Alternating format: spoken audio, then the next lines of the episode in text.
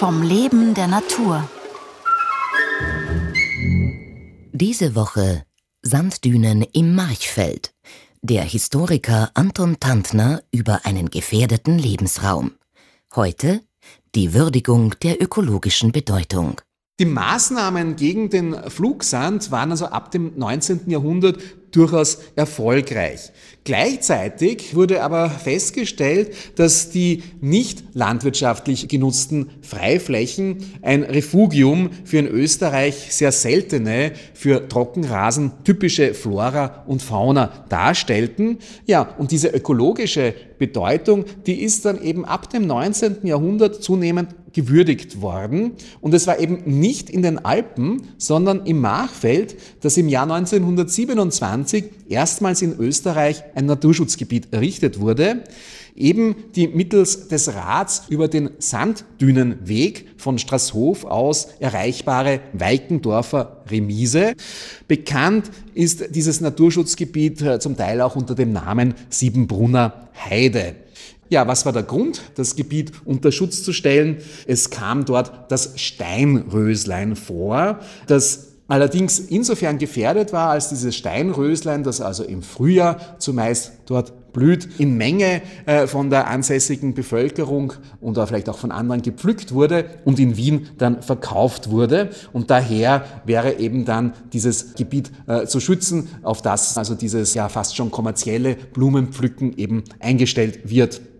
Ja, zusätzlich zu diesem Steinröslein wurde in dem betreffenden Antrag auch die Schönheit des Federgrases gewürdigt und äh, es wurden auch noch weitere echte Steppenpflanzen dann als äh, Argumente angeführt dafür, dass diese Fläche unter Naturschutz gestellt gehört. Ja, es hat ein bisschen gedauert, äh, ein paar Monate, wenn nicht Jahre, bis schließlich dann im Juni 1927 die entsprechende Verordnung dann erlassen wurde und die Weikendorfer Remise zum Banngebiet erklärt wurde.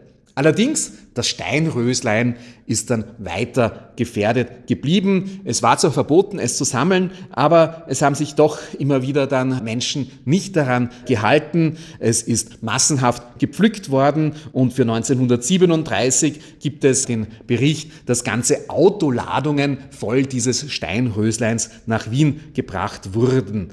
Es wurde sogar äh, die Gendarmerie dann um Unterstützung gebeten, doch äh, gegen äh, dieses Pflücken dann das Illegale vorzugehen. Allerdings, auch äh, während des Zweiten Weltkriegs äh, kam es vor, dass dieses Steinröslein illegal gepflückt wurde. Vor allem aber gab es damals NS-Behörden interne Konflikte zwischen Wehrmacht und äh, zwischen Naturschutzbehörde. Es mussten nämlich äh, manche Beamte des Naturschutzes dann doch immer wieder feststellen, dass einerseits dieses Gebiet als Übungsgebiet für Panzer dann verwendet wurde, aber auch als Fliegerübungsplatz. Das heißt, äh, das Naturschutzgebiet wurde zum Artillerieschießen und als Bombenwurfgebiet von der Luftwaffe benutzt und das führte dann immer wieder zu Protestschreiben der Naturschutzbehörden. Den besten Eindruck äh, vom Machfeld als Dünengebiet bekommt man eigentlich im Naturschutzgebiet der Sandberge Oberweiden. Dort äh, sieht man einen ja langgestreckten Hügel, beziehungsweise fast schon in einer Form eigentlich einer Düne, die aber eben heute also von Steppengras dann bewachsen ist. Äh, da kann man noch richtig sich vorstellen, dass es sich dabei um eine stillgestellte Sanddüne handelt.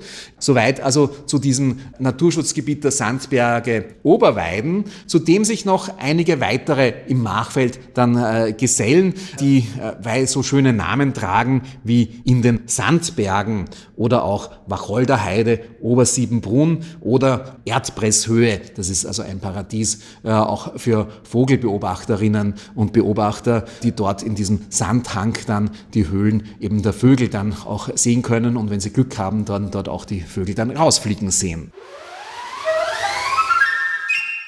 Morgen um 5 vor 9. Angepasste Pflanzenwelt.